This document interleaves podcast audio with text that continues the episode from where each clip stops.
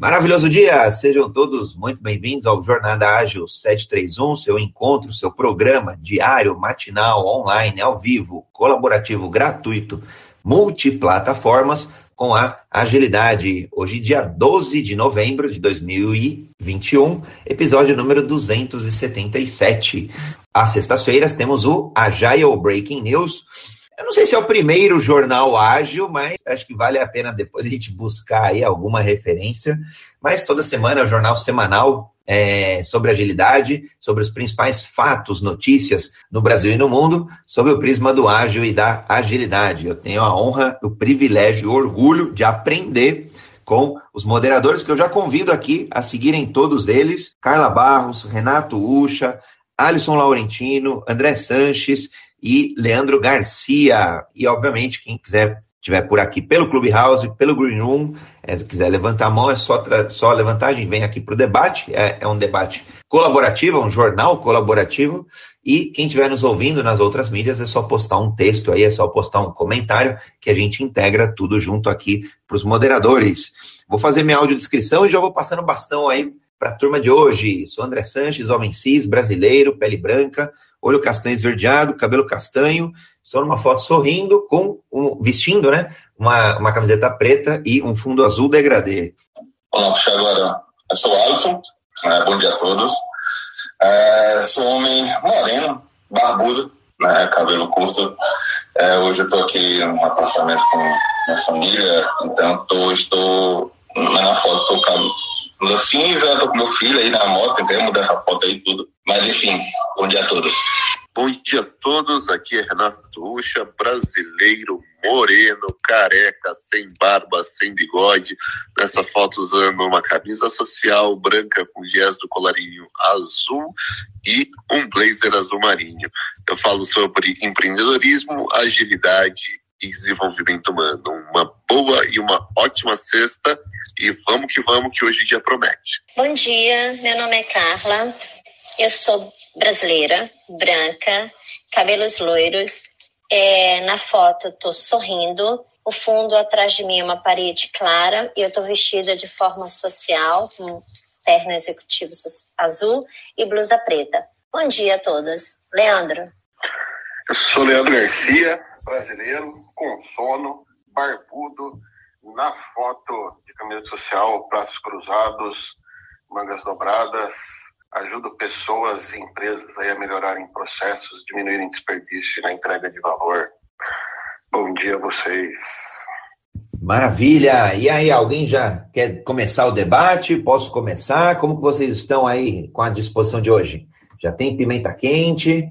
Não pimenta quente, mas eu queria trazer um tema para a gente pensar que está é, tá a acontecer a COP26, que é a que discute a parte do meio ambiente, discute emissão de, pronto, como melhorar o clima e meio ambiente e sustentabilidade do planeta, melhor dizendo, melhor resumindo. E até esse momento não se tem um acordo ainda sobre o que realmente as os países vão fazer, quais são as soluções, não há nada definido ainda. Isso causa uma preocupação muito grande. É, ontem, os Estados Unidos disse que ia trabalhar em conjunto com a China, que são os dois maiores países poluentes. Entretanto, não tem um acordo ainda com ações e planos muito bem definidos. A China disse que até 2060 iria ter, reduzir o metano, é, que, é um, que é mais poluente do que o CO2, mas, volto a dizer, ainda não tem. E o que, o que preocupa muito é que as cidades em si, não só os países, mas as cidades em si, elas podem e devem fazer muitas, muitas ações. Também são de responsabilidade das cidades tomarem algumas ações. Entretanto, nada se tem feito muito. Eu não sei se vocês. O Brasil ele é abençoado por Deus, literalmente. Aquela música dizendo eu moro num país tropical abençoado por Deus é fantástica. E bonito por natureza, mas que beleza. Exatamente. É, eu, o Brasil não sente tanto isso. Mas, por exemplo, aqui em Portugal, a alteração climática ela não é só um discurso. A gente vê isso na prática aqui em Portugal. É, no, no, no verão fica tão seco, e está aumentando tanto o grau da, da, os graus da, das temperaturas, as estações estão sendo cada vez mais quentes, que to, mais a parte da umidade, mais os ventos, mais as cidades costeiras, mais o calor, há muitos incêndios aqui em Portugal. E os incêndios devastam cidades.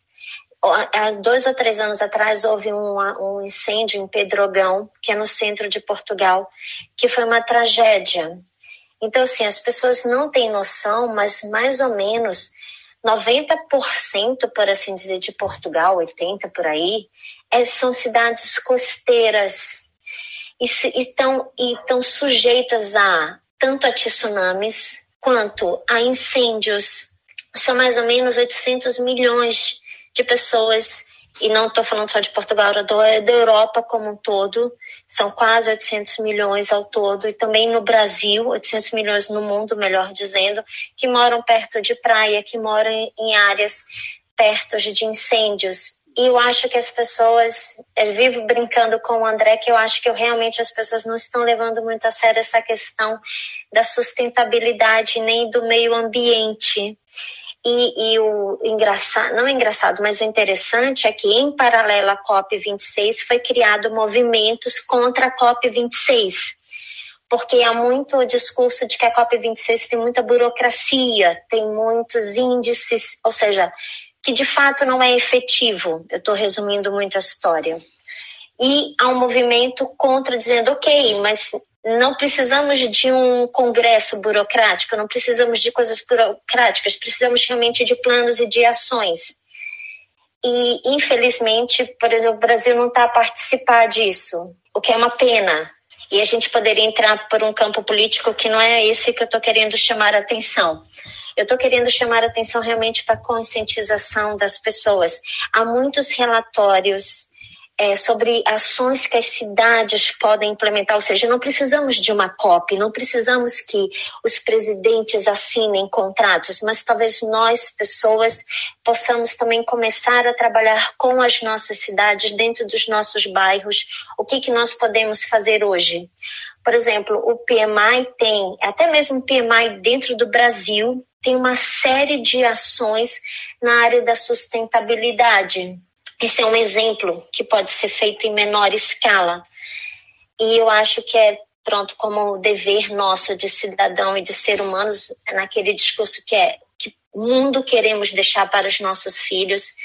Eu acho importante a gente acompanhar esses assuntos e agir com agilidade, né? Tipo, o próprio Barack Obama, o Papa já disse que essa é a última geração que poderá fazer alguma coisa pelo futuro do mundo. E eu acho que está na hora da gente realmente começar a se importar, a ler esses relatórios, estão todos disponíveis na internet. Se for o caso, a cada semana a gente traz um relatório aqui, debate. Há muita coisa que nós podemos fazer sem depender da COP, sem depender de movimentos. Acho que fica essa responsabilidade para nós seres humanos. Obrigada.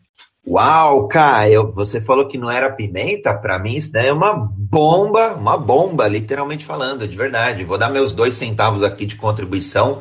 Acredito que o Renato aí, é, num contexto até político, vai tocar fogo aí. Vamos que vamos. É, eu lembro muito da Eco 92, no Rio de Janeiro, olha, já delatando aqui é, um pouco da idade e, e da importância que a gente começou a olhar para o meio ambiente, para o próprio planeta, e agora sim, cada vez mais. Então, assim, a tendência, o trend de, do mundo, das empresas, das pessoas se importarem, eu, meu, minha opinião, é, é, é, é, que é positiva.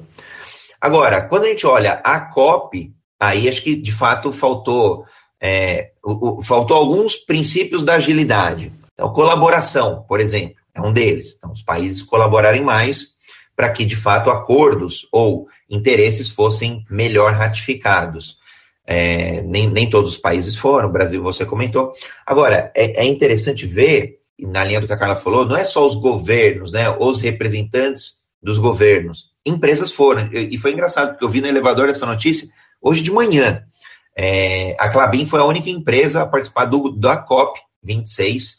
É, eles formaram lá, acho que não sei quantos executivos, um grupo pequeno mesmo, e, e aí a, a Clabin foi Então, acho que as empresas têm, têm que sair do discurso de ESG, as principais empresas, né, as grandes empresas, que estão sim se importando com ESG, com fundos de investimento, é, e, e, por aí vai. Então tá bom, então dessa letrinha E, o que, que significa o E? Significa, de fato, dedicar dinheiro, dedicar recursos, pessoas, é, dar visibilidade do tema, é, deixar funcionários é, é aprimorarem, melhorarem ali as suas comunidades, mas melhorarem o aspecto social, melhorarem o aspecto ambiental. Acho que falta é, esse caminho, né? Falta aí sim essa. Acho que vai passar por comunicação.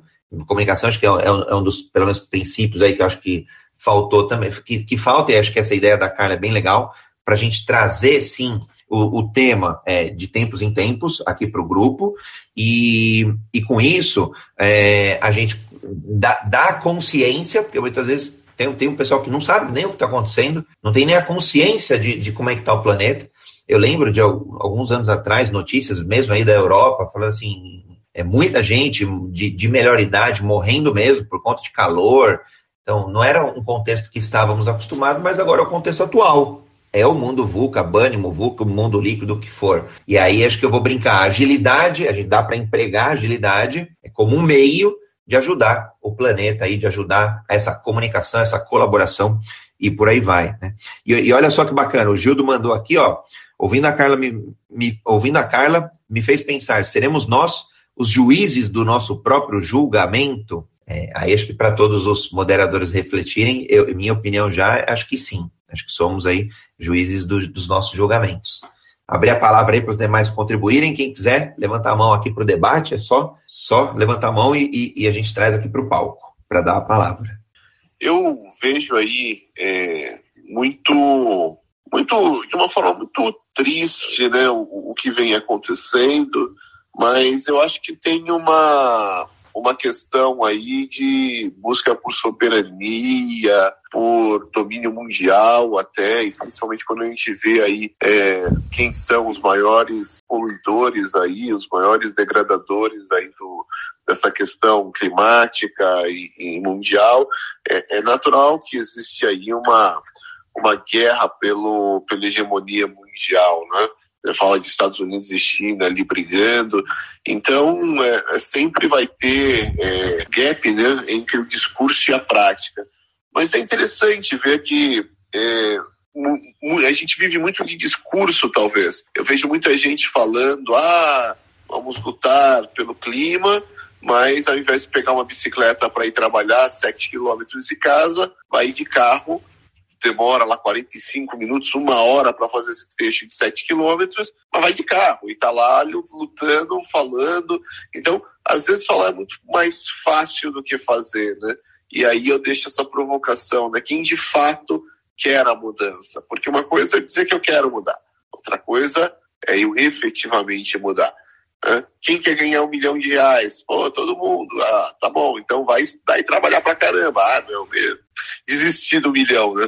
Então é um pouco disso. Eu acho que a gente tem, tem sim que, que, que tomar medidas, é, mas a gente tem que começar por nós, né? Seja ser exemplo daquilo que a gente prega. É muito interessante isso que você falou, Renato, porque o que eu vejo aqui é estão é, colocando cada vez mais ciclovias aqui em Lisboa, porque a ideia é que de fato haja. Porque assim, também não adianta só dizer vamos pegar a bicicleta se não há lugar para andar e vamos andar pelo meio da rua. Então, eles estão colocando cada vez mais ciclovias. Só que para eles colocarem cada vez mais ciclovia, eles estão diminuindo as ruas, as vias para os carros. E aí está causando mais engarrafamento. E é interessante que quando você diz, não, as pessoas estão colocando as ciclovias para permitir mais bicicletas e menos carro e por causa da poluição, etc. E as pessoas, de fato, algumas ficam reclamando que não, deveria expandir as ruas para ter mais carros. E, e é de fato é esse contrassenso que você está a dizer, né? Tipo, ok, queremos mudanças, mas continuamos a pegar o carro. É, é uma questão realmente para se refletir. Eu fui para Berlim ano passado, não, 2019, desculpa, e é impressionante a quantidade de bicicletas que há na rua. Eu não sei se você já tiver passado por essa experiência de andar em Berlim ou na Holanda em horário de rush. Não há muitos carros na rua, há engarrafamento de bicicleta. É fantástico. Eles têm uma estrutura de ciclovias que é uma coisa impressionante. E, outras coisa, e outra coisa também que eles estão fazendo aqui é há lugares agora, muitos lugares, já nos parques, estacionamentos nas ruas e no shopping somente dedicado a carro elétrico. Então, eles estão promovendo descontos, maiores descontos na compra de carros elétricos, estão possibilitando mais é, lugares nas ruas e para você ter a oportunidade de carregar seu carro elétrico na rua. Mas mesmo assim, há muitas pessoas que são só discurso e realmente não não partem realmente para ação. Tem gente que ainda nem faz o, a reciclagem do lixo, né? Vamos começar por aí, Eu... vamos pensar em dominar o mundo. É, o, o Brasil é responsável por 3%, né, da, da números que eu vi aí, 3% da, da, da, desses gases e tudo mais, né? Desses 3%, metade vem de queimado. É, depois você tem mais, mais um tanto ali significativo, que me, me foge o número aí, que vem dos carros e caminhões e, e veículos aí a combustão. É, aí eu não sei assim, né? Existe uma discussão enorme sobre os gases que o gado gera. Aí não podemos mais comer carne. É, enfim, assim, eu, eu, eu, acho que às vezes tem, é, é tem muito discurso com pouco dado tem muito, muita gente falando que é bonitinho, mas na prática não se mexe. O Brasil tem um problema. Isso é de um trabalho que minha esposa ajudou a fazer na Unicamp, que foi um livro que foi publicado até pela ONU. Eu não tenho o número certinho aqui, mas tem umas coisas muito malucas. Eu não sei se é o Acre ou é Roraima, eu precisaria verificar com ela. Mas título de posse de terra, é, no Acre ou, no, ou em Roraima, é, a, a mesma terra está registrada em nome de três, quatro pessoas se, se, toda aquela região realmente existisse, é, o território ali do, do, Acre ou de Roraima ali seria quatro, cinco vezes maior. É, e aí isso gera confusões que, que promovem aí pessoas a quererem a terra, a fazerem isso aquilo com a terra. É, é, é, é meio insano isso. Assim. Na década de 70, 60, por uma questão de supremacia, por uma questão de tomar conta do território, evitar invasões, os militares promoveram uma série de pessoas irem para dentro da Amazônia, né? Essas pessoas foram, se estabeleceram e agora elas são erradas de estarem lá. Eu acho que tem tanta, tem tanta, tem tanto rolo no meio disso tudo, é, tem tanta confusão nos discursos, e aí tem radicalização dos dois lados, tem o ecologista radical, você tem o, a pessoa que quer a terra, que é radical pelo outro lado. Saiu uma matéria recentemente de ribeirinhos é, no Rio Paraná. Eu não lembro agora onde que era aqui. Saiu, foi uma reportagem que foi feita pelo Globo Rural. É, pessoas que, sei lá, três, quatro gerações vivem em ilhas. E aí ecologistas chegaram lá, tiraram essas pessoas dessas ilhas e levaram essas pessoas para a cidade. Pessoas que viviam ali do, do que plantavam na ilha ali, da pesca e foram multadas em 50, 100 mil reais e foram abandonadas nas cidades. Agora eles estão tentando retomar isso, estão tentando, mas que na década de 90, começo dos anos 2000, foi, foi feita essa brutalidade com essa, com, com essa comunidade. Acho que tem tanto acerto e tanto erro de todos os lados, assim, esses grupos que são radicais aí para um lado ou para o outro. É, é, eu acho que existe uma falta de bom senso, assim. É, se efetivamente somos a última geração que pode tomar alguma ação. Eu acho que estamos muito, muito mal preparados para sequer discutir o assunto assim. E aí você vê os governos aí preocupados em, em, em quem é que vai dominar esse assunto, que é um assunto que está muito forte em pauta. É, quem vai ser, fazer o marketing mundial, de fui eu que tomei ação e coisa e tal. É, e são países ali que se amanhã pararem de poluir o mundo ali, elas, eles deixam de, de ser efetivos porque falta tecnologia, falta investimento em outras áreas ali para eles pararem de poluir, né? A China está no processo de crescimento ainda. Os Estados Unidos tem uma matriz energética ali que precisa disso. É, se a gente é a última geração, acho que a gente está muito preparado sequer para discutir esse assunto. Assim, eu acho, é, é, acho que é um assunto extremamente complexo e, e, eu, eu, vejo muita discussão infantil vindo dos dois lados a respeito disso tudo. Assim. Leandro, eu concordo contigo. É só para só ratificar uma questão que é, não faltam números. Então, assim, de fato, há muitos números dizendo sim. Por exemplo, o gás mais poluente, o metano, de fato, vem das vacas, vem da agricultura. E só que o que, que acontece? E há números exatamente dizendo quanto de metano gado no gado bovino, é, vaca, é, gado para leite, ovelhas, suínos, cabras, quanto realmente de cada um desses a poluição do metano. E há números mundiais. O que acontece, como tudo, inclusive até mesmo, que, que é, nossa, é nossa eterna discussão aqui sobre o ágil, é que os números estão aí. A questão é como as pessoas usam os números. A questão é como as pessoas conscientizam. E eu concordo plenamente com você que é, vão haver pessoas que vão usar esses números para discursos radicais, discursos infantis, discursos sem base, conforme a sua vontade. Também para os dois lados, né? Exatamente, para os dois, dois, lados. lados. Quem é a favor, Exatamente. Quem é contra. Exatamente, para os dois lados. E o que eu acho que falta é realmente um debate a sério, mas não um debate a sério no COP26, onde está um restrito número de pessoas em comparação ao mundo. E como você muito bem disse, quem é que vai ser o salvador da pátria? Quem é que vai ser realmente o marketing, o país a liderar isso? eu acho que falta realmente essa discussão na base, falta trazer esse assunto de fato para o nosso dia a dia. Porque, vamos ser sinceros, vamos pegar as pessoas que estão no interior de todos os países, que não têm tanto acesso à informação, e vamos dizer a pessoa que sobrevive lá da vaca, estou exagerando, da sua subsistência, e vamos chegar para a pessoa e dizer: olha, você sabia que a vaca tem o metano que polui o mundo? Ou seja, que eu quero dizer, a gente tem que trazer esse discurso para o nosso dia a dia, para a nossa realidade e ver, ok, o que, que realmente é um problema, o que é um discurso radical e como é que a gente consegue é, então, eu, começar eu, a transformar. É, de novo, um, um, terço, na verdade, o Brasil é 3%. Metade disso vem de queimadas. Uh, queimadas que não levam nada a lugar nenhum, assim, já é sabido, você degrada o solo, não, não tem vantagem na queimada. É, então, se a gente resolve o problema da queimada aqui no Brasil, vou falar de Brasil, né? A gente resolve metade do problema. Se a gente incentiva carro elétrico e outras soluções aqui no Brasil, a gente, a gente tem uma matriz energética extremamente limpa, né? E ela pode ser mais limpa se for investido aí na parte solar e na parte eólica, né?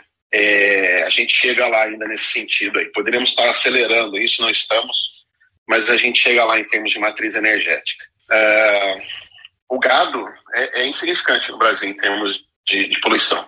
Tem outras coisas que a gente pode resolver agora que, que, que vai dar um impacto uh, muito grande.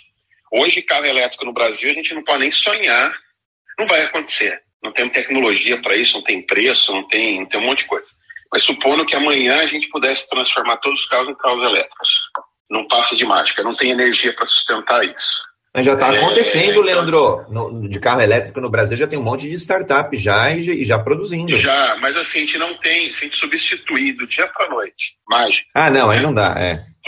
capota, não, não capota, capota. Isso. Então, é, é, a energia já está cara, imagina para onde não ia. Então a gente tem que, tem que trabalhar nesse sentido. A gente tem que trabalhar na questão, é, é, na questão das queimadas. É muito insano, assim, de novo, esse negócio de posse de terra. A Embrapa desenvolveu um, um tipo de soja que funciona muito bem no Nordeste. O Nordeste poderia ser como é Mato Grosso, como é, é o Paraná, essa coisa de soja. Por que, que não caminhou isso lá? Problema de é, é, quem é o dono da terra, de novo. Não sabe-se quem é o dono da terra. Eram terras que estavam lá que ninguém queria. Quando a Embrapa trouxe essa soja que, que vai bem uh, uh, nesses terrenos, nessas áreas no Nordeste, virou matança para ver quem que era o dono da terra, suspenderam. Aí cai naqueles processos de justiça brasileira que não sai do lugar, né? Aqui 80 anos a gente vai resolver isso. Então a gente poderia estar tá cuidando dessa região e fazendo dinheiro com soja nessa região de forma sustentável, de forma bacana. O Brasil está ganhando dinheiro, a população daquela região poderia estar tá ganhando dinheiro ali com energia solar, eólica, com imagina, a gente poderia transformar o Nordeste mas estamos numa briga de quem que é dono do pedaço da terra. Tem é, é, é um rolo isso, sim, é, é para fazer filmes. É um negócio assim que eu vejo isso por causa da minha esposa trabalhou um pouco nos estudos dela nessas frentes aí. É um rolo assim que é que é, inacreditável. Assim. Então eu moro na cidade de Campinas. Aqui na prefeitura de Campinas tem esse problema. Não se sabe que tem dois, três cartórios, né? Tem dois, é, o mesmo terreno registrado para duas, três pessoas diferentes em 90 anos atrás, 70 anos atrás, enfim. Ninguém sabe efetivamente quem que é o dono de um pedaço. Aqui é, é, é mínimo, é, é, quase zero isso, mas se você vai para o Nordeste, você vai para o Norte, você tem isso de uma forma desproporcional. Isso ajuda muito nesses problemas de, de, de quem manda na terra, de o que, que vai ser feito com a terra. É, tem todo um rolo ao redor disso daí. Esse é o tipo de coisa que a gente precisava, acho que, resolver, que eu acho que ia trazer efeito, sabe? Buscar incentivar a nossa matriz energética, é, eu acho que são coisas assim que, que a gente precisava atuar, que eu acho que vai trazer um efeito prático e significativo de forma percentual. É, e eu acho que a discussão às vezes fica tão rasa, tão é, por causa desses radicalismos, né, dos dois lados ali. Eu acho que é, é, atrapalha demais isso tudo. Assim. Eu acho que tem, tem coisas aqui dentro do. Eu vou falar do Brasil porque sou brasileiro, sou daqui, eu não, eu não, eu não sei o que, que eu posso fazer para ajudar a Europa, né? É, ou a África, ou qualquer outro canto do mundo. Aqui dentro do Brasil tem tanta coisa que a gente poderia estar tá fazendo e a gente não está. É, é, é, assustador, assim. Ô, Leandro, você, você tocou num ponto que eu acho legal, que é a questão do, dos radicalismos. Mas o, o, radicalismo sempre existiu. A gente vê isso, por exemplo, em desenvolvimento, seja porque tem que ser desenvolvimento cascata ou desenvolvimento ágil. Depois a gente vê isso na metodologia A ou na B, porque a A é melhor, porque a B é melhor, enfim. Aí, obviamente, é, a conversa vai levar para um. Não, então depende do contexto, né? Sempre vai depender do contexto. Então, acho que é interessante a gente olhar, é, de novo, sobre, sobre o prisma do contexto. É, eu tenho visto bastante iniciativa nas áreas, é, na, nas startups tech aí da vida, então, as agritechs, foodtechs, por exemplo, que a gente já tem vários avanços, né? De, de, de por exemplo, é, alimentos aí baseados ah, em não, não animal, né? Proteína não animal, e investimentos sendo feitos aí de, de venture capital, que tem uma liquidez, que está passando por uma liquidez muito grande, é, nessas empresas. E, e, e nas é, agritechs também, né? Teve até um, um caso brasileiro ali, de um, de um, cara que foi campeão mundial, esqueci o nome, é Crew Stone, isso, é o nome da, da, dessa, dessa, dessa empresa. E, e os caras estão inovando bastante. Então, assim, é brasileiro com iniciativa. Assim, acho que tem dois caminhos. Ou a gente vai esperar os governos e tal, e a gente já sabe em geral onde dá. É, André, eu. eu, eu ou, ou a gente vai arregaçar as mãos e vai, e vai fazer acontecer. E que eu acho particularmente o melhor caminho. É, o que eu estou menos preocupado no mundo é com os gases que, que a vaca gera, entendeu? Assim, é, é, tem tantas outras coisas que a gente podia estar tá fazendo. A gente tem um problema de alimentação no mundo. Gente, o Brasil podia estar tá crescendo, podia estar tá plantando. De novo, exemplo, soja no Nordeste. A gente não consegue andar porque ninguém sabe quem que é dono do pedaço de terra lá, porque é um rolo, cartórios, essas coisas arcaicas que a gente tem aqui, é, que poderiam estar. a gente podia estar aproveitando melhor áreas é, é, enfim, tem. tem Não, tem, tem pro, o, o, que é legal, tem, problema, tem, tem problema para tudo quanto é lado. É, é, é, que eu trouxe, é, que eu, eu fui na linha do, do que a Carla trouxe, né? É que algumas coisas impactariam de forma é, rápida e impactariam de forma, assim, um percentual você perceberia, né? É, é, a China e os Estados Unidos, com certeza, se eles é, cortarem pela metade, já melhora demais já a poluição no mundo. É, a gente aqui, se a gente cortar metade, tem seu impacto, mas X, né? É muito pequeno o que a gente faz aqui. E metade é questão de queimada. Metade tem a ver com posse de terra, metade tem a ver com coisas do gênero. Matriz energética para depois a gente poder pensar nessa migração aí para automóveis que não são a combustão, automóveis que são a base de energia, o preço da energia elétrica, custo Brasil, né? Baixar esse custo Brasil pensar mais em, em eólica, pensar mais em, em, em, solar, ali no Nordeste. É, é, tem muita coisa que a gente poderia estar fazendo aqui no Brasil que estaria em maior, maior impacto, é, em vez de ficar, é, é, enfim, discutindo se ah, fica discussões dos dois lados, assim, que, que, que, que eu, eu, eu, acho que a gente põe, põe energia em lugares que, sinceramente, é, é, não, não, trazem. Sempre teve radicalismo dos dois lados, e eu acho que o radical ele tem sua importância, André, só voltando nesse tema. É, é o problema é que hoje, tanto o radical de uma ponta quanto da outra, eles são aí 30, 30 e poucos por cento, entendeu? Ah, então tá muito grande esse grupo de radicais, assim. Eu acho que ele precisa ser um grupinho pequenininho. Ele tem sua importância nas duas pontas para fazer o meio se mexer, para fazer as pessoas pensarem um pouco diferente. Eu acho que, que ele tem sua relevância, mas o que eu acho que tem aí é, é tá muito grande esse grupo de radical de um lado ou de outro assim. A grande maioria tá radical para um lado ou para o outro. Aí qualquer coisa que a gente comente tá errado e aí a gente não sai do lugar. É, é esse que é o grande problema que eu vejo hoje. Beleza. É, contribui milésimos de centavos, eu sou aqui do Nordeste, né, de Fortaleza, do Brasil. E, assim, o Leandro comentou, né, de, territórios e tudo mais, até a informação da soja e tudo. Pra, eu acho que vejo dois pontos pequenos, mas simples, que a gente poderia fazer. É a desinformação, até eu, eu levanto até um ponto em relação a isso também, eu faço parte disso, é, de, de não ir atrás, de não de verificar isso, de fazer de, de querer fazer algo, entendeu? Acho que tem pequenas coisas que pode fazer, como a Carla falou, Renata também comentou, e a gente não consegue fazer ou não quer fazer. É, é, vou ser bem realista, eu sou um dos pontos disso que tenho que realmente parar um pouquinho, refletir e fazer minha parte.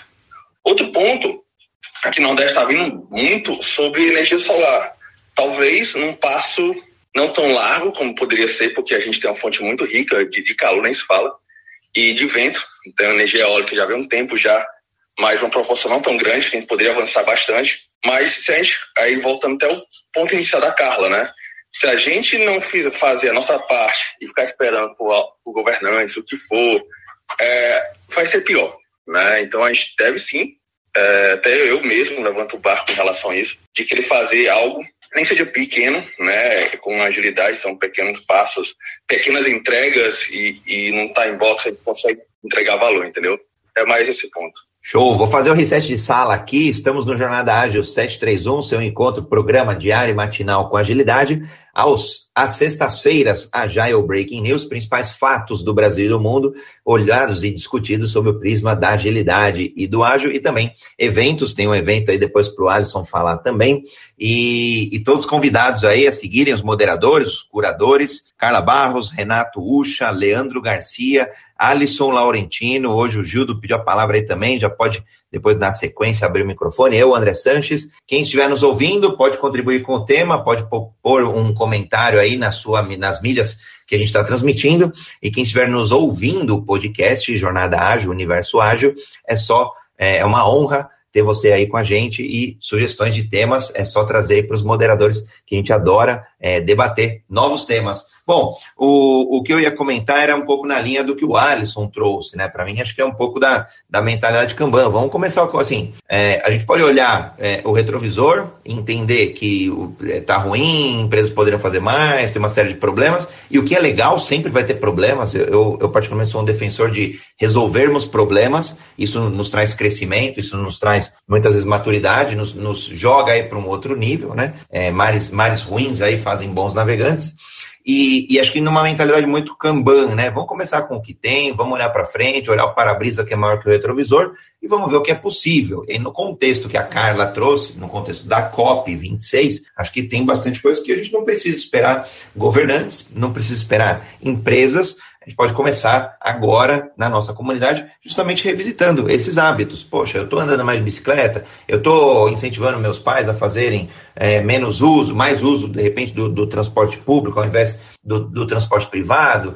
É, e, outras reflexões. Eu, por exemplo, a gente está tá vendendo nosso carro, em algum momento a gente já pensou, poxa, é o momento já do carro elétrico? Ainda não? Como é que tá? Então, acho que fomentar a reflexão é super importante, fomentar a colaboração e a comunicação. Alguns princípios aí da agilidade, muito na linha também do que o Alisson trouxe. Vamos um pouco um passo de cada vez, é, ciclos iterativos aí e, e vamos em frente. Grande Gildo, pode, pode complementar aí o ponto, seja muito bem-vindo.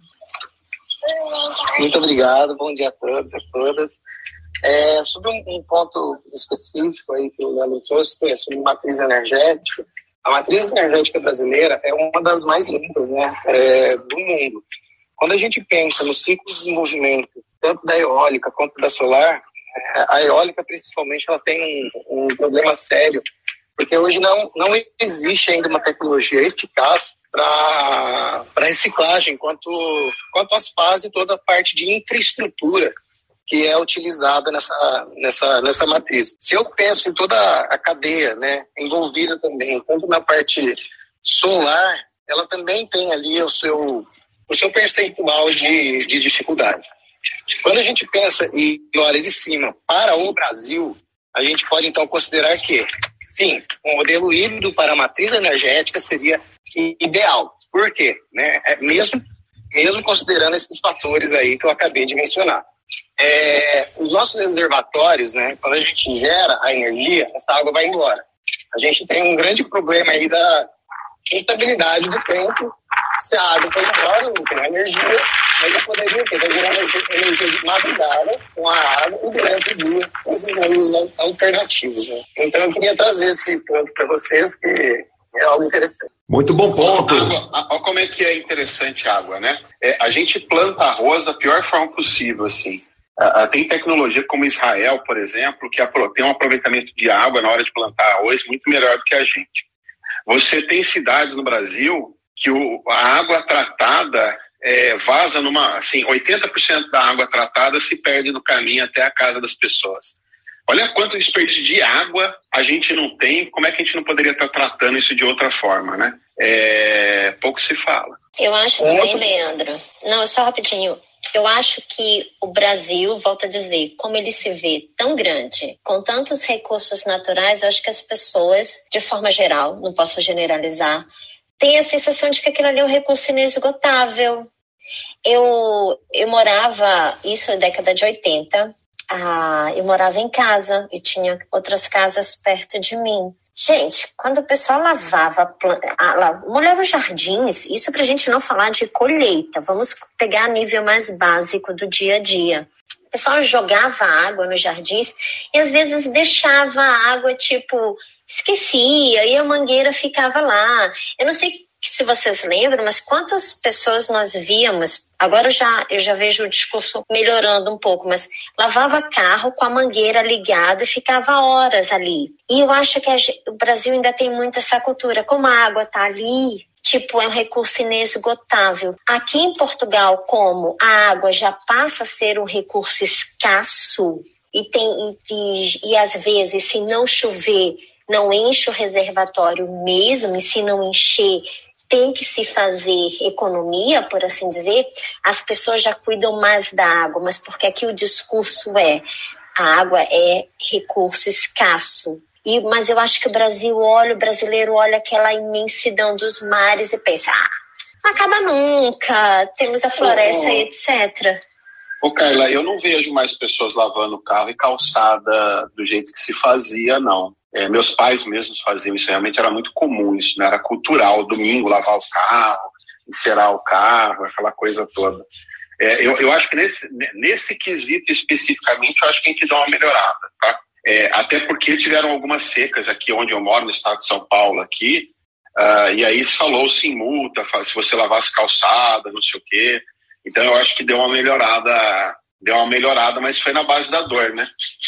Quer ver outro ponto interessante? É, Las Vegas tem um lago grande lá, né? Que, que, que é onde eles captam água. E esse lago tem muita coisa de água de reuso que é colocada nesse lago, segundo me contar, a, a verificar. Aqui no Brasil a gente não pode fazer uso dessa água, é, é, desse tipo de água de reuso, né? Aqui na cidade de Campinas, o que, que eles fizeram? Eles jogam essa água de reuso uh, um metro para frente do ponto de captação até para diluir a água suja que vem do rio e a cidade gastar menos com tratamento de água. Né? Outra coisa, detalhe, a gente poderia estar tá fazendo diferente e queria ajudar no, no, no próprio reuso da água, é, é, na própria forma como a gente olha para a água, enfim. É, é, muita coisa que a gente podia estar tá fazendo aqui no Brasil e eu não vejo gente fazendo. Gente, eu, eu, vou, eu tô com uma reunião mega importante daqui a pouco, papo para cinco dias aqui, né? É, vou agradecer a todos, desejar, desejar a todos um, um, um, um, ótimo feriado aqui no Brasil. Eu acho que a Carla segunda está trabalhando, a gente vai estar de feriado aqui, Carla. É... inveja. é descansar um pouquinho, né? É, um ótimo feriado para todos aí. Bom trabalho na segunda, Carla. Uh, até mais, gente. Valeu. Valeu, Leandro. Ó, Leandro, eu lavava o carro, cara, de na época de moleque, aí adolescente, pós-adolescente, na verdade, né, 18 anos, 19, eu lavava o carro na calçada de casa, morei em casa nessa época, e, e cara, é impressionante a, a, virada aí que o mundo tem feito, muitas vezes é pela punição, pela multa mesmo, e em São Paulo foi desse jeito, então é no amor ou na dor. Agora, o, o, o, para mim, eu acho é muito o poder do incômodo, né, o incômodo, ele é uma mola propulsora. E aí, naturalmente, acho que esse ponto que a Carla trouxe, vou falar só do meio ambiente, mas tem vários pontos e por isso é não exaustivo. É, acaba incomodando, a gente começa a se incomodar que parentes estão morrendo, que melhor, pessoas de melhor idade estão morrendo por causa do calor. É, pessoal, na, sei lá, na Califórnia vai reclamar porque tem muita queimada e destrói casa e põe em risco a vida das pessoas. Então, é um incômodo, tem sido uma mola propulsora é, do ser humano a, a ele a fazer um, a, a, fazer as melhorias, a ir atrás das melhorias. E aí, nessa linha, eu sou mais otimista, vejo aí, eu tenho buscado essas iniciativas, é, vejo empresas, por exemplo, até o Grupo Ser Educacional lá do, do, do Nordeste, que é super forte, tem feito é, é, uso de energia solar, então acho que o trend é positivo. Então, só que acho que vale fazer o link aí, é, o que o Alisson está provocando aqui, acho que vale fazer um link de uma, susten uma sustentabilidade mais ágil. No final do dia, é isso que poderia ser essa bandeira que a gente é, encampar, nos aproximarmos aí de, dessas pessoas, organizações. Eu, eu, gosto muito de movimentos que vão emergindo, né? A gente fala muito de, quando a gente fala de métodos, metodologias, é, ágeis que, que emerge, que é o que, que de fato tem se comprovado, né? Não é nenhuma bala de prata, mas tem se comprovado que funciona. Então, as coisas que emergem, né? Outro dia eu vi um, um, um CEO de uma empresa falando assim: Poxa, que bacana, os caras aqui na empresa criaram um podcast e o melhor, eu não tive que dar nenhum pitaco, não tive que nem sugerir criou-se, aconteceu e, e, e, super bacana na área de SEO, né, Search Engine Optimization. Então, acho, acho que acredito que surgindo das, das pessoas mesmo, de quem está incomodado, juntando ali as pecinhas dos movimentos, a gente consegue mais força, mais agilidade na tratativa desse assunto sustentabilidade, que ele vai ser sempre não exaustivo. É, vai ser o calor, vai ser o planeta, os mares. Então, e tem bastante iniciativa. Tem um amigo meu que está no, no projeto Voz dos Oceanos, acho que é, é, é, acho que é Voz dos Oceanos, se eu não me engano. É, com aquela família que é Shurma, se eu não me engano, os caras velejadores e tal. E, e eles estão com a bandeira de reduzir o uso de plástico lá no. É, para que não polua os oceanos. Então é uma outra frente. Acho que são várias frentes, todas oportunas, e, e a pergunta que eu me faço é como a gente ter maior sinergia é, nessas ações. O que eu ia aproveitar agora o espaço é, para a gente poder é, divulgar, acho que tem, tem dois, dois eventos acontecendo, né? Tem um evento acontecendo aí, é, que acho que o Alisson pode comentar, e eu queria trazer ontem, trazer já algumas, algumas spoilers, vai, vamos dizer assim, é, tem um grupo, o agile-world.news, é, inicialmente lá fundado pelo Carl, Carl Smith, é, derivado ali do Agile Reflect Festival, foi é, que aconteceu aí, um, um, esse festival global, e aí os, os, desdobramentos dessas iniciativas, eles têm feito podcasts em uma série de, de, de línguas, de idiomas, é, acho que já tem lá no, no, inglês, já tem espanhol, já estão evoluindo ali, acho que deve ter, não sei se é alemão ou francês, enfim. E, e aí eu vou postar o link aqui. E, e, o Jornada Ágil, Universo Ágil, foi, como podcast, foi convidado a participar junto com o Pipoca Ágil e junto com do Y Cabral, que já esteve aqui conosco, e também junto com o. Ah, eu esqueci, o Chiode, do Products Guru. Então, tem aí uma turma bacana produzindo conteúdo aí e, e vai sair o, o, primeiro capítulo aí do podcast que a gente gravou ontem, foi bem bacana. Até a Carla tá por aqui, depois se quiser subir, comentar. Uma iniciativa bem bacana, global e de união dos esforços, que é um pouco do que eu acredito que semelhante a, a, a essa iniciativa poderia ser feita para sustentabilidade também. Quiser comentar, Alisson? Bora, bora agilizar? Estou com meu pequeno aqui, mas vamos lá. Calma pai. É, a gente está com dois eventos bacanas. Né? Um é o Bora Agilizar, que é um evento da comunidade do Agiliza Ceará junto com o PMI, né, aqui do capítulo do Ceará. O inverso, né, que é uma colaboração entre ambas as partes. E nele, né, a jornada que foi convidada para estar no momento de comunidade, é, também um Radio Agile, onde a Carla participa, é, o próprio Y, né, Pipoca Ágil também. Né, então, assim, a gente está juntando forças e trabalhando numa vertente de agilidade, não somente para agilistas, né? Tanto o Y prega muito isso.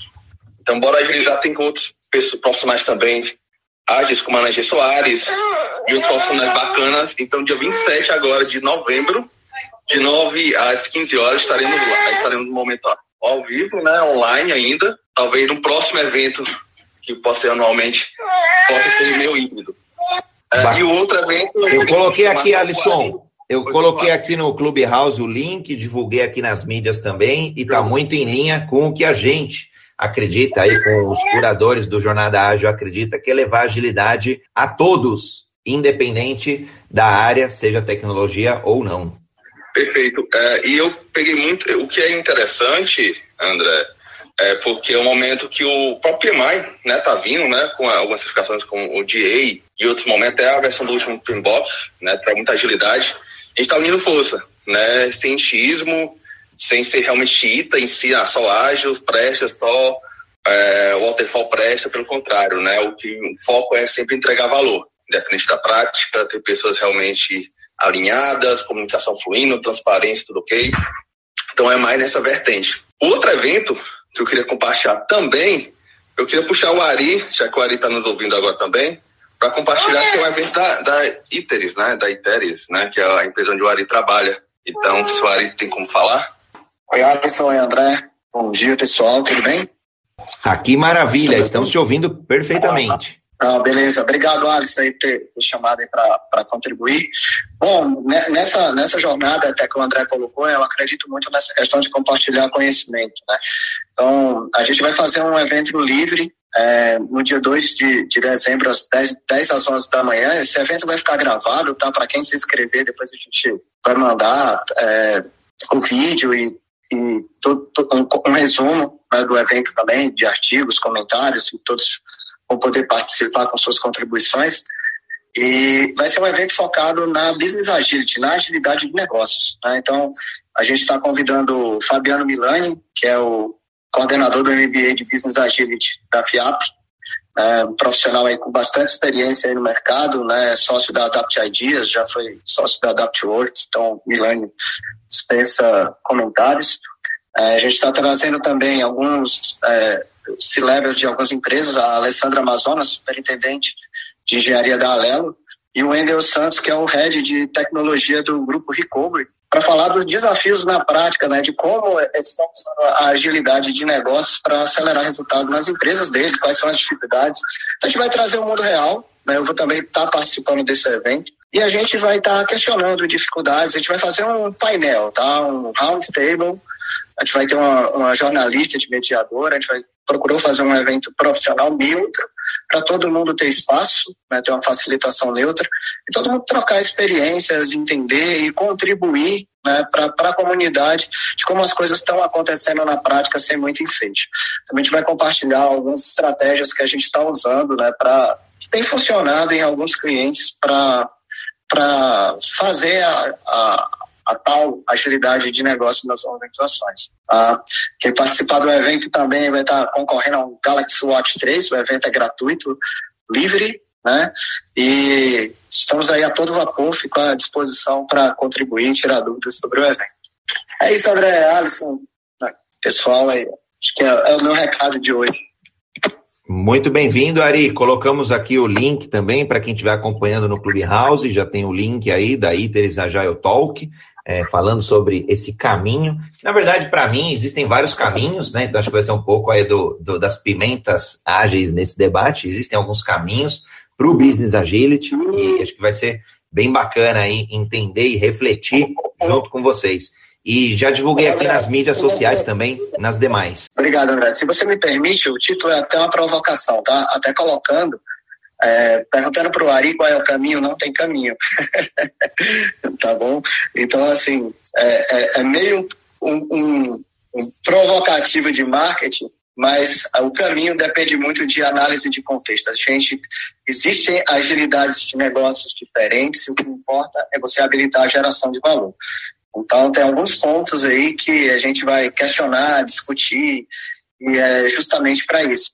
Aproveitando o ensejo do, do Alisson, né, também a gente está aí com, com, a, com a parceria né, do Jornada 731, a gente está com a parceria com a Agiliza, né, com, também com o Ibson do Pipoca, né, então essa galera toda sempre, é bacana que a gente está tá sempre junto aí no, no, nos eventos, né, todo mundo que a gente encara que, que, que gosta de compartilhar conhecimento livre, a gente está chamando né, para poder contribuir, isso é apenas um webinar inicial de, de várias iniciativas que a gente procura fazer junto aí com a comunidade daqui para frente, aí, o de vocês vão receber convites para estar com a gente, tá bom? Obrigado, hein?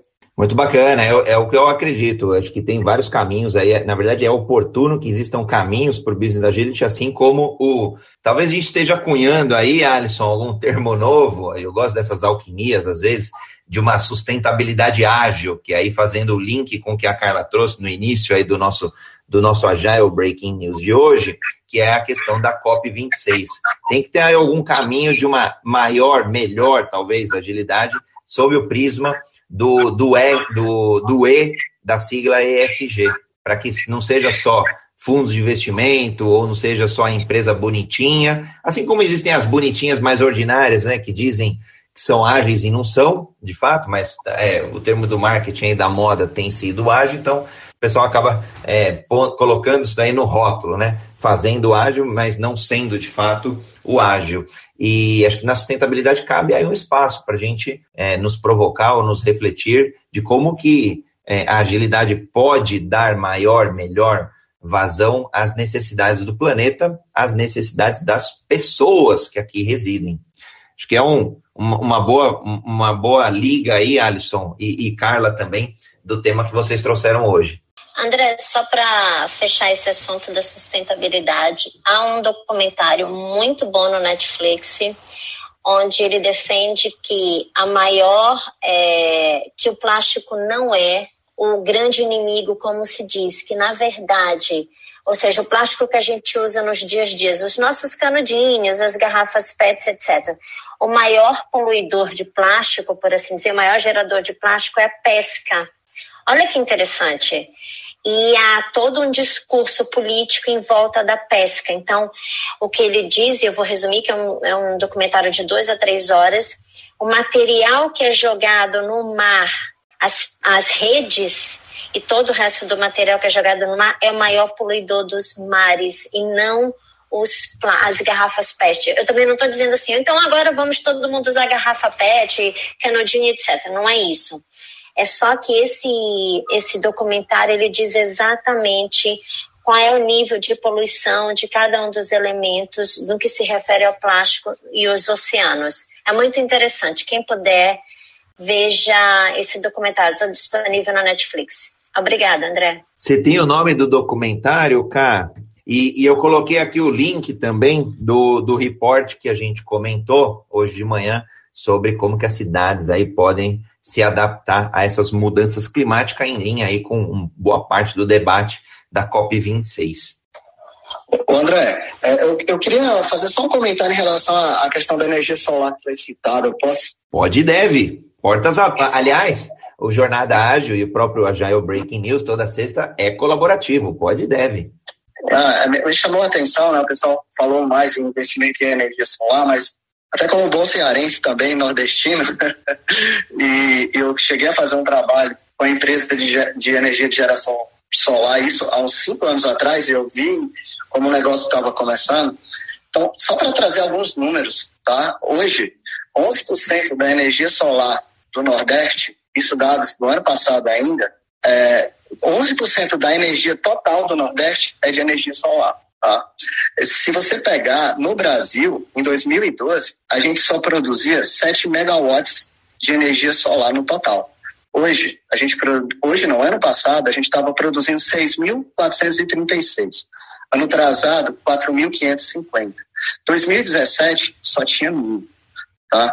Então, olha, olha, em menos de 10 anos, né, o, o, o Nordeste também, é, há cinco anos atrás, esse número era 1% da energia solar da região. O Ceará ele é líder de produção de energia solar em todo o Nordeste. Ele é em capacidade, ele já está em nono lugar no mundo. Então, e os investimentos crescem assustadoramente a cada ano. Ano passado foram investidos quase 15 bilhões de reais só em energia solar. Isso tem despertado interesse em vários investidores. Então, a energia solar ela está crescendo. Né? O Nordeste ele é um, o estado mais favorável porque tem sol realmente o ano inteiro. Tá? Então, só para trazer uma visão também mais otimista em relação a isso, que a gente está crescendo de forma exponencial, inclusive na distribuição de energia solar no Brasil e, e principalmente no Nordeste. Tá? Sol e vento, né, Ari? Sol e vento, exatamente. E, e, eu, assim, andava muito pelas praias, o Alisson está por aí ainda, né? Se você der uma. É, é impressionante se você é, vai para o litoral, se você sai de Fortaleza, vai para próximo Paracati, Canoa Quebrada, etc., para Natal, para Rio Grande do Norte, o tanto de, de usina solar que você vê perto da praia. É, o, como isso tem crescido. E tem costa, é, uma, da, uma das dos testes de energia que está sendo realizado em alguns lugares com certo sucesso é a geração através da. Eu só um momentinho, meu filho, tá todo lindo. Obrigado, viu, filha? Tá bom, papai tá sem água aqui. Desculpa, pessoal. Poxa, olha o problema, olha o problema climático em casa aí, Gildo. Olha a importância. e ele às vezes invade aqui as nossas discussões. Mas é um, um, um do, dos movimentos e das alternativas né, em relação à geração de energia é através de energia é, é, das marés, né? É, então, o Brasil também é. A Carla falou sobre o privilégio do Brasil. Né?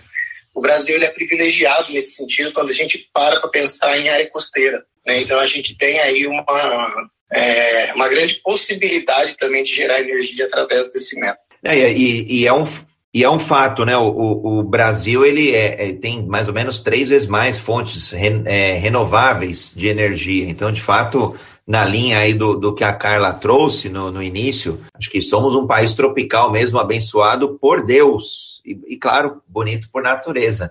Agora, minha preocupação é, é, de fato outros países que não sejam tão, tão tropical ou abençoados por Deus do ponto de vista da matriz energética. E aí sim, cara, acho que a gente se sensibiliza e, e como, como membros pertencentes a um mundo, porque não adianta o Brasil dar certo se o restante dos países não derem, do ponto de vista de, de sustentabilidade do planeta. Então tem que ser um trabalho colaborativo, sim, multigoverno, independente de governo, de empresa, de sociedade é, precisa estar na agenda de todo mundo e todo dia, com algum grau, lógico, né? É, não sei se não sei quem trabalha aí explicitamente com a sustentabilidade diretamente, mas nós, é, pessoas, conseguimos aí fazer a nossa parte. Então, acho que esse, esse, é o meu ponto que eu me sensibilizo muito, Carla, com o tema que você trouxe hoje aí no, logo no início da manhã, e é não exaustivo. Então, caminhando agora para o nosso para os nossos finalmente, quiserem deixar as considerações finais, Ari, Gildo, Carla, Renato e Alisson, fiquem à vontade. Bom, bom pessoal, quero agradecer mais uma manhã com debate incrível.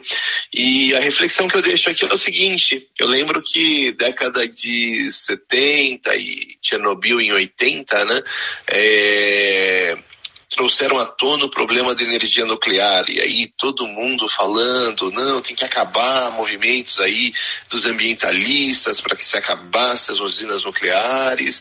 É, é interessante como o mundo dá voltas, né? Dez anos atrás, Fukushima, mas hoje em dia há uma série de cientistas e ambientalistas defendendo a volta das usinas nucleares porque é uma forma segura e limpa se gerar energia, ou pelo menos mais limpa do que o carvão ou outras matrizes energéticas que são utilizadas. Então, a grande discussão e a grande, grande ponto de, de reflexão que eu deixo é o mundo dá voltas, né? Então, é, a gente hoje fala muito aqui da questão da matriz solar. Solar, eu tive a oportunidade de fazer um, uma um piloto, né, pivotei algumas vezes, é, de tentar fazer um, uma captação de energia solar, montar uma, uma, uma usina solar é, off-grid aqui dentro de casa. E é interessante quando você começa a estudar é, a... primeiro problema, a questão da. É, 40% só da, da, energia solar que bate no painel é efetivamente convertida em energia, né? Depois você precisa estocar essa energia porque você não usa tudo ao mesmo tempo, então você precisa de bateria. É, uma bateria de chumbo ácido, você dá, da energia que você coloca para dentro dela, 50% em média, né? Uma vida média da bateria, você perde, você desperdiça por ineficiência de armazenagem. Depois você precisa de um conversor, porque a, a, a bateria, a energia DC, você você precisa energia AC, né, que é a corrente contínua né, e corrente alternada, para você alimentar os seus aparelhos de casa. Nessa processo de conversão, você desperdiça mais 30% de energia que você captou. Então a gente ainda tem muita, muito que evoluir em termos de tecnologia para melhor aproveitar todo esse ciclo. Quando a gente fala de carro elétrico, e eu vi uma matéria há muito tempo atrás, né, o carro elétrico não é assim tão limpo como se dizem, né, porque você precisa gerar energia para carregar as baterias. Em alguns países gera energia a carvão. Então, é, você tem a, a, ficção de estar usando um carro limpo, mas lá por trás, para gerar energia, você poluiu o ambiente. E outra, você tem o descarte das baterias também, né? Bateria de carro, ela, ela tem uma vida útil e você vai ter que em algum momento, em alguns momentos da vida útil do carro, trocar essas baterias e onde você vai descartar. Então é interessante, eu deixo essa provocação aqui para a gente se aprofundar no assunto, é um assunto muito importante, um assunto muito interessante e que vale a pena a gente ter esse olhar e fazer a nossa parte. Uma boa sexta-feira, um ótimo fim de semana e ó, Notícia boa para quem gosta de relaxar, fim de semana prolongado. Então aproveitem, curtam bastante e semana que vem a gente está de volta na sexta-feira com a Agile Breaking News, mas obviamente que ao longo de todos esses dias com a Jornada Ágil 731. Grande abraço a todos. Obrigada mais uma vez, acho que foi um assunto interessantíssimo. Obrigada, Renato, por essa provocação final. Acho que de fato o que vamos fazer com as baterias vai ser um novo capítulo da jornada, da nossa jornada 731 e da nossa jornada enquanto ser humano, né? E só agradecer mais um dia de, de partilha, enriquecemos. Eu sempre saio daqui com mais inspirada e com mais novidades e com mais pontos a pensar. E olha, feliz feriado, quer dizer, final de semana prolongado, divirtam-se, descansem. Eu não tenho, mas pronto, vocês merecem. Obrigada, tchau, tchau. Bom final de semana prolongado. Gostaria de agradecer a audiência, a todos, a oportunidade por aqui estar trocando e falando com vocês. É, como bem o Renato colocou, feriado, final de semana prolongado, curtam com suas famílias, estejam perto de pessoas que vocês amam. E é isso. Bora seguir em frente, vamos juntos que vamos mais longe. Abraço a todos e a todas. Então, assim, agradecer né, pela oportunidade de estar novamente com vocês, é, colaborando, co-criando, é, como a Carla falou, né, realmente é um, é um dia que eu tô começando a sair realmente mais empolgado, né, com o conteúdo que é abordado, com o compartilhamento de experiência, com esse ponto de sustentabilidade que eu realmente vou começar a analisar com mais cautela e verificar o que eu estou fazendo para melhorar isso. Mas eu deixo outra provocação para vocês é algo que eu estou provocando na comunidade aqui no Ceará. É, o Natal vai estar chegando, né, estamos perto do final do ano, e uma provocação foi, por que a gente um, um, cria um, evento focado em agilidade para arrecadar alimentos, arrecadar realmente brinquedos, utensílios é, de higiene. Foi o que eu fiz ano passado junto com alguns amigos. A gente foi é, compartilhar produtos de alimentação, de higiene pessoal, para comunidades, para pessoas que moram na rua, entendeu? Então fica um ponto para a gente também avaliar, fora a questão da sustentabilidade, né? O eu, como ser humano, a pessoa em si, que estão precisando cada vez mais. E pós-pandemia ele ficou muito mais abrangente, né? Então, ok, é mais isso, bom final para todo, bom feriado também. E, cara, como você não tem feriado, mas segunda-feira tá de pé, né? Então, ótima sexta-feira pra ti também, tá bom? Ari, quiser, quer comentar alguma, algum ponto final? Oi, André. Bom, só agradecer, né, o, novamente a participação e trazer uma mensagem para o pessoal, né? Eu gosto muito de uma coisa que me ajudou na minha vida, foi o princípio 90-10, né?